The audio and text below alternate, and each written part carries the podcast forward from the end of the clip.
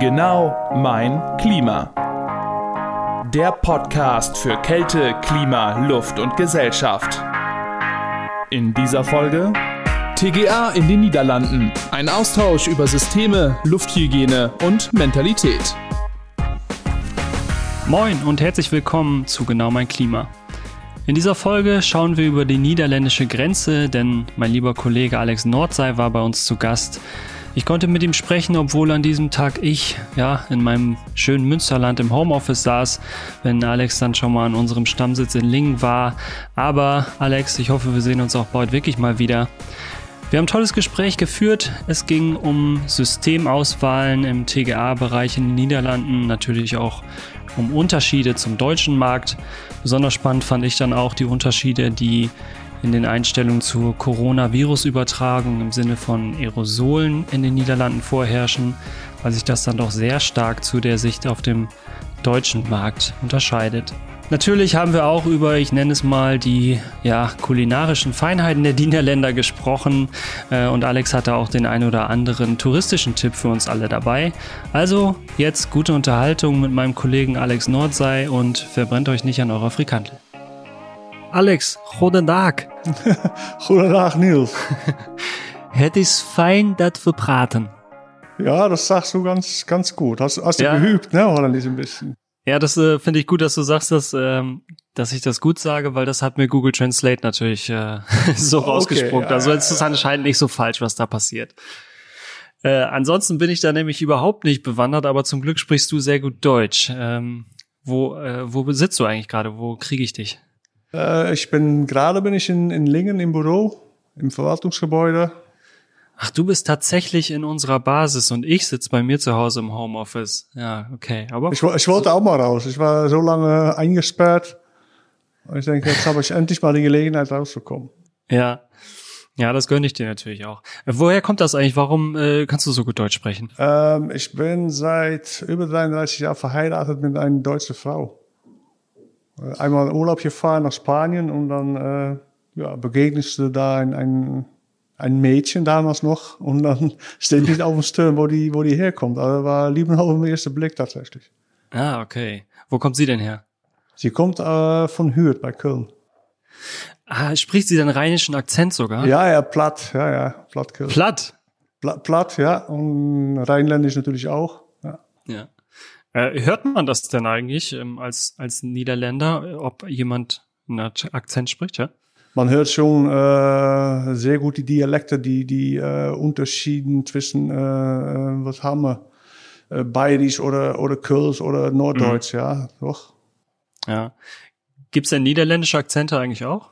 Ja, ja, sehr, ja, da gibt's auch sehr viele verschiedene Akzente. Da gibt's äh, die, die äh, Friesen, die eigene Sprache haben selbst.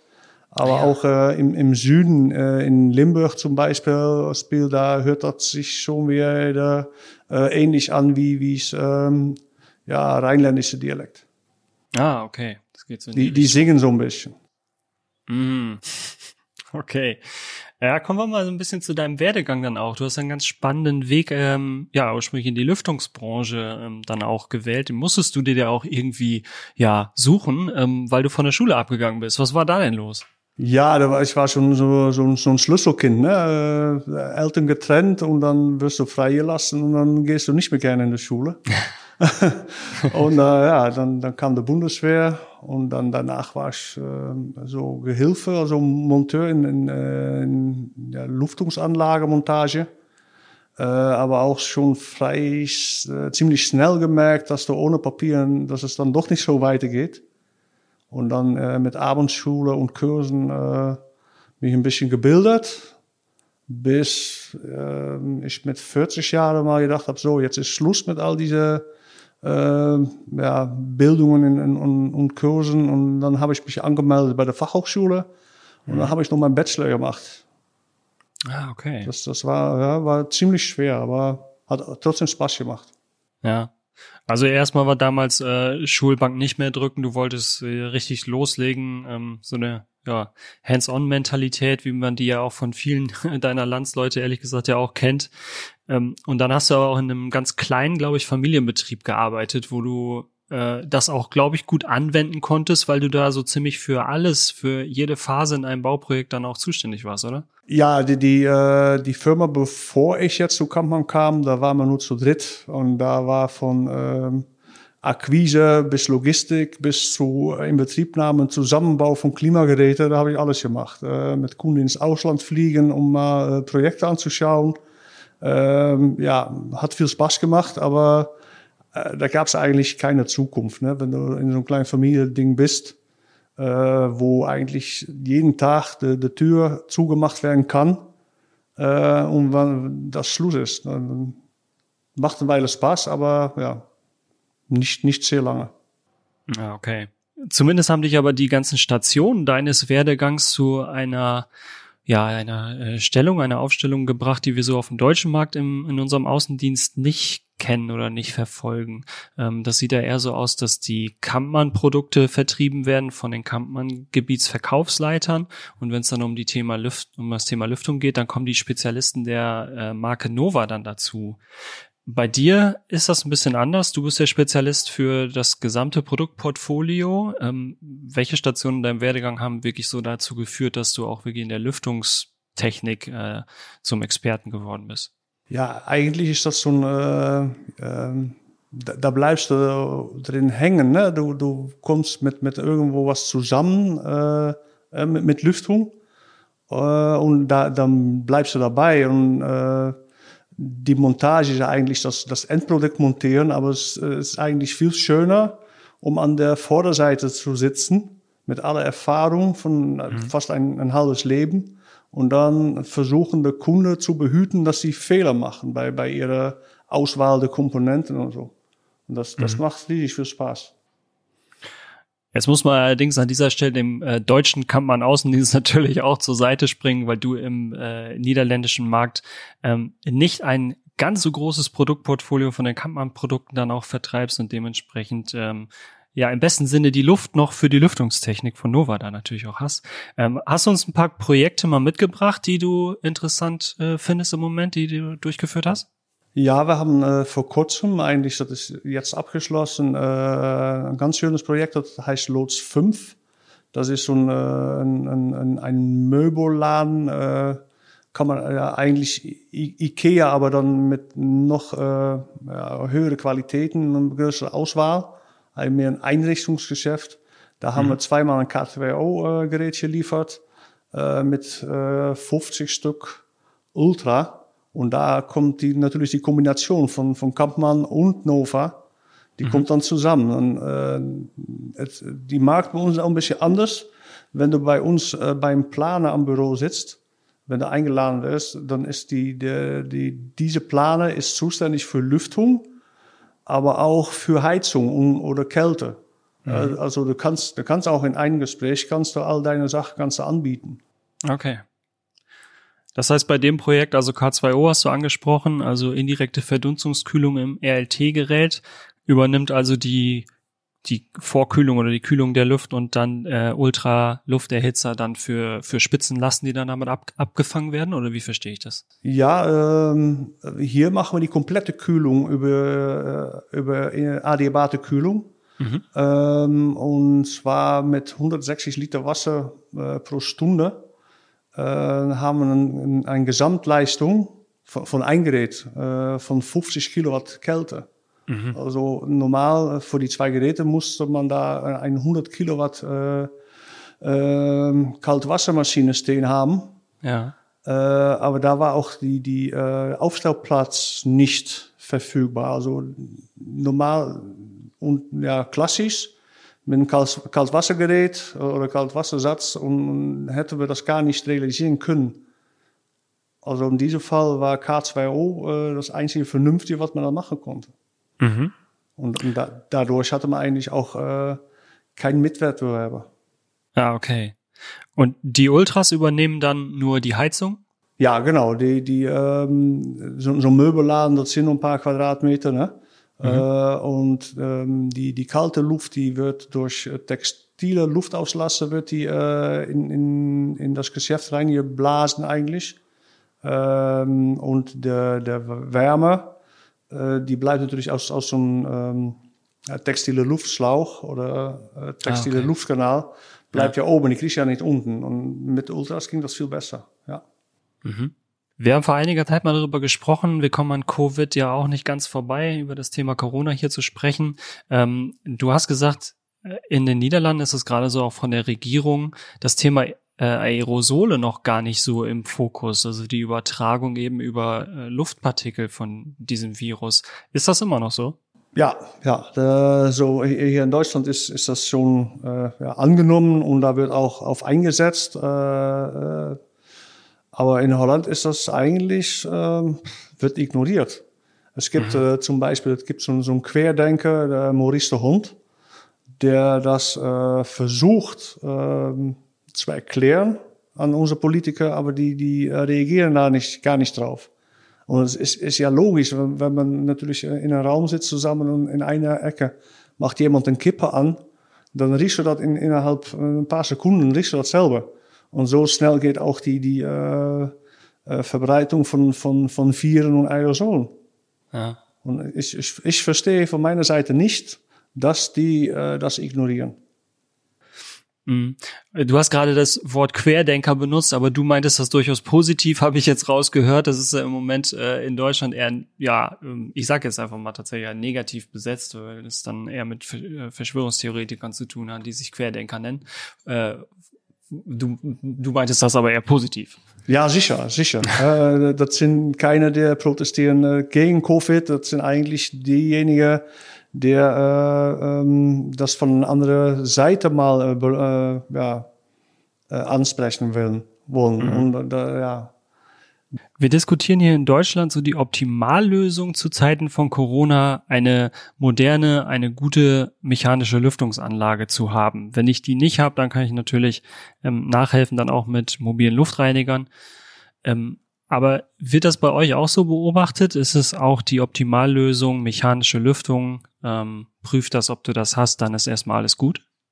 äh, die in, äh, es, gibt bei uns eine Bauverordnung, ne, Baubesluit. Und da sind die, die Luftmenge sind da drin festgelegt. Äh, also, das sind so viel Kubikmeter pro Quadratmeter. Und das ist die, die minimale, also Untergrenze. Ähm, Projekte werden ausgelegt auf diese minimale Untergrenze, weil wenn ich natürlich eine ein bessere Klimaanlage anbiete mit mehr Luft, äh, als was mein Wettbewerber tut, dann kann es sein, dass ich das Projekt nicht gewinne. Also werden sich die, die alle Anbieter sich auf die, die minimale Luftmenge bewegen, äh, in der Hoffnung, das Projekt zu bekommen. Und das sind Luftmengen, von denen du dann, ähm, du kriegst ja auch viel von, von der Situation in Deutschland mit und den Ansichten, die dann hier eher vorherrschen, äh, zum Thema, wie hilft Lüftung auch gegen Corona. Sind das dann Luftmengen, von denen du sagen würdest, als Optimallösung reicht das eigentlich nicht aus? Nein, dat is, dat is äh, wa- was man minimaal verpflichtet ist. Äh, das wird äh, dann als, als Untergrenze angehalten und, und mehr nicht. Das wird nicht gesagt, pass auf, wir haben jetzt eine Situation, sollten wir nicht, nicht da ein paar Kubik mehr drauf packen? Das, das wird nicht gemacht. Nein, leider. Übrigens, wenn dir unser Podcast gefällt, dann folge uns doch gerne auf dieser Plattform. Und wenn er dir richtig gut gefällt, dann empfehle uns doch auch gerne weiter. Feedback und Anregungen zu Themen und Gästen kannst du uns an podcast.kampmann.de schicken. Und jetzt zurück zum Thema. Wie sieht's denn generell im Bausektor aus? Werden im Moment vielleicht mehr Schulen gebaut oder renoviert und dafür aber weniger Bürogebäude? Gibt's solche Entwicklungen gerade? Ja, Bürogebäude, da haben wir äh, ein, ein paar hunderttausend Quadratmeter äh, Fläche leer noch. Äh, also da wird momentan werden viele Bürogebäude umgebaut, äh, also umgerüstet als Wohnung. Äh, Neubau in Bürogebäude ist momentan äh, nicht so ni nicht so groß. Also da, das ist ein schwieriger Markt momentan. Es, es wird gebaut, aber nicht mehr viele von diesen riesigen Gebäuden, die, die, was man früher sah. Also in, der- in, der, in den 90er hat man ja diese riesigen Türme gebaut. Das werden jetzt, jetzt werden noch Türme gebaut, aber das sind dann mehr Wohntürme. Mhm. Ja, ist durchaus eine Entwicklung, die ich auf dem deutschen Markt so auch gehört habe, ohne dass es jetzt eine wahnsinnig gesicherte Information wäre. Aber äh, du sprichst eigentlich genau einen Punkt an, den ich auch in Deutschland schon gehört habe. Sprechen wir doch mal über äh, Lufterhitzer, die ja für Kampmann ein ganz wichtiges Produktsegment eben auch bilden. Ich glaube, da gibt es auch einen großen Unterschied. Bei uns ist ja diese wassergeführte Technik äh, in Lufterhitzern gang und gäbe. Ich glaube, das ist, sieht in den Niederlanden durchaus anders aus. Ja, wir, wir haben äh, wir haben Wasser geführt, natürlich wird es genommen, äh, aber wir haben auch die VRF-Systeme. Ähm, und das kommt dadurch, dass wir in, in, in den Niederlanden momentan in, ein, äh, in ein, eine Energietransition sind.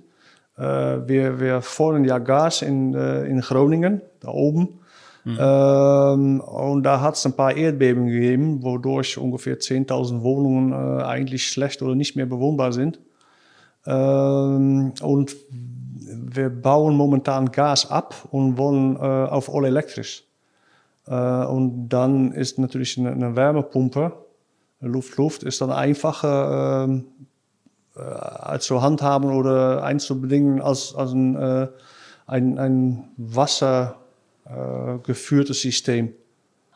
Wenn, ja, wenn, wenn du natürlich äh, elektrisch erst mal kalt Wasser generieren musst, äh, das, das geht ja alles warm auch, aber man hat immer, immer ein Zwischenmedium. Man braucht einen Plattentauscher und äh, wenn es mit VRF-Systemen direkt geht, ist das einfacher und da, da werden auch große Hotels mitgemacht. Das heißt, diese Kältemitteldiskussion, die wir hier auch in Deutschland haben, die ist bei euch gar nicht so präsent? Äh, die ist präsent, aber die wird momentan ignoriert. Aha. Also gerade wenn wir von VRF-Systemen ähm, sprechen, dann sprechen wir ja doch von großen Mengen, äh, die da in Kältemitteln häufig eingesetzt werden. Und allein im deutschen Markt ist es dann aber auch der Preis von Kältemitteln, der da schon ein Problem ergeben kann. Das ist aber bei euch nicht der Fall? Äh, ja, ja, sicher, aber es wird subventioniert. Also es, ah, es darf was kosten. Hm, verstehe. ich, ich fahre zum Beispiel ähm, äh, die, die, die Markt bei uns, also es wird momentan so gedreht, ich fahre ein Hybrid, also Mondeo, äh, Mondeo so wie fast jeder Außendienstler bei Kampmann. Aber es gibt in den Niederlanden kein Mondeo Diesel mehr zu kaufen. Also ich fahre semi, semi-elektrisch und das Ding, das verbraucht mehr Sprit, aber soll sauberer sein. Äh, und das, das hat alles mit unserem Umstieg auf elektrisch, all elektrisch zu tun. Wenn ich jetzt in Niederlande fahre, ob ich das mit einem Elektrofahrzeug mache oder mit einem Zug oder einem Dieselfahrzeug, was muss ich denn da mal besuchen? Wenn du nach Holland kommst, denkst du natürlich an, an, an Amsterdam und solche Sachen. Aber ja. äh, es gibt schöne Alternativen. Amsterdam ist natürlich äh, groß und wild. Aber wenn du schön äh, haben willst, dann, dann fahren wir nach Delft. Wunderschön, auch mit Krachten. Äh, Delft ist eine Studentenstadt mit vielen Cafés und Kneipen, äh, Cafés, wo du äh, 1500 verschiedene Sorten Bier äh, kosten kannst. Du hast mich überzeugt. Delft, Delft ist, Delft ist wunderschön. Ja. Okay, ja, gute Alternative. Also tatsächlich wäre Amsterdam eines der äh, ersten Ziele, ähm, sobald man da wieder reisen darf, bei mir gewesen. Aber dann gucke ich mir Delft da vielleicht doch mal an. Ähm, und dann bei so einem Aufenthalt immer wichtig, die Kulinarik vor Ort natürlich rauszunutzen. Ähm, ist immer so eine klassische Frage, ne, wenn man mit einem Niederländer spricht. Ähm, aber du hast es auch im Vorgespräch tatsächlich selber angesprochen. Also was sind die Klassiker? Was muss man probieren? Ja, der Klassiker ist natürlich der, der Frikandel und Kroket ne, und, und, und ein Hering.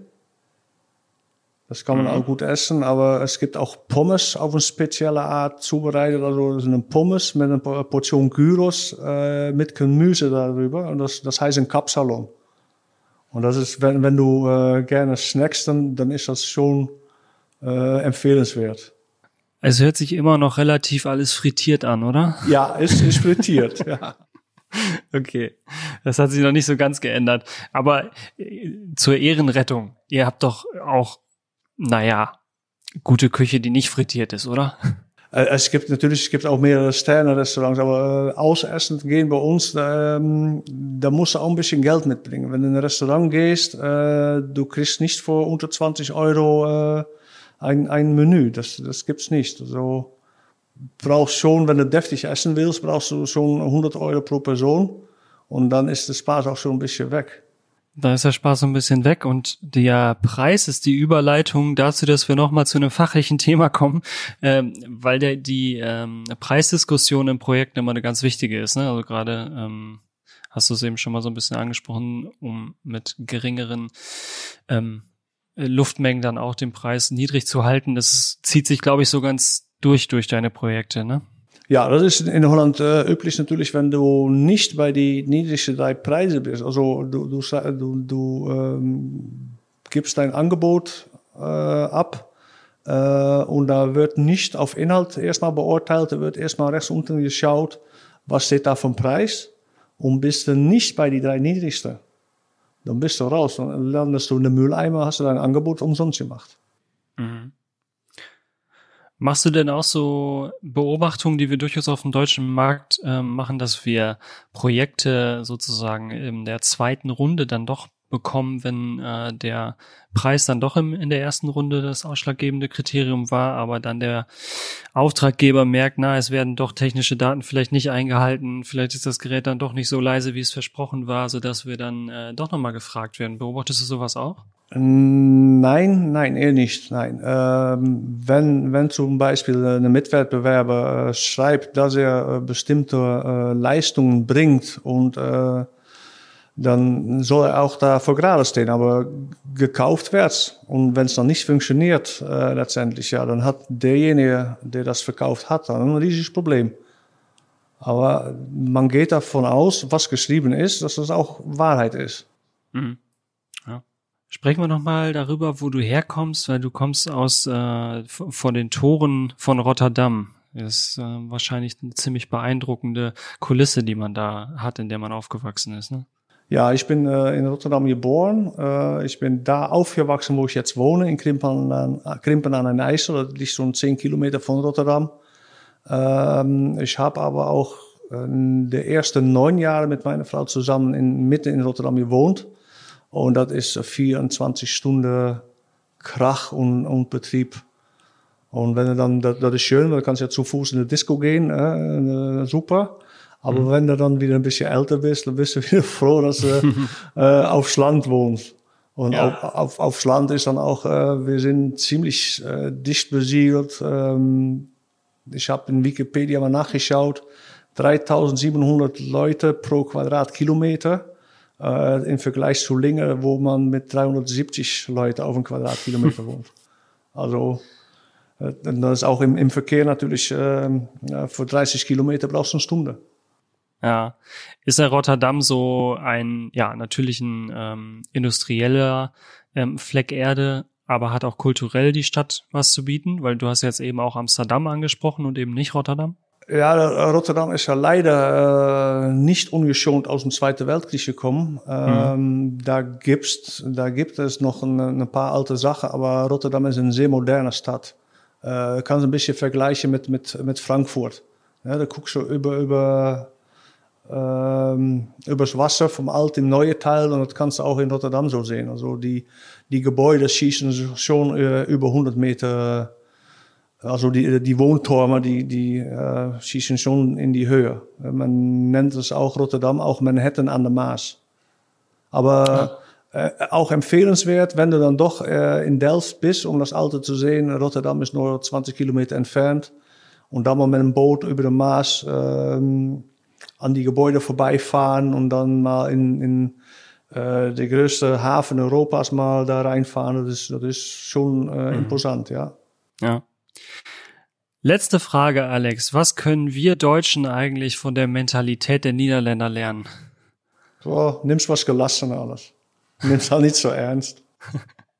Ich glaube, da haben wir ein bisschen was gelernt, auch durch die Corona-Zeit ein bisschen gelassener zu werden. Ich hoffe, dass wir uns das nicht ganz wieder verlieren. Äh, von daher ist der Aufruf wahrscheinlich gar nicht so falsch und ähm, ganz gut.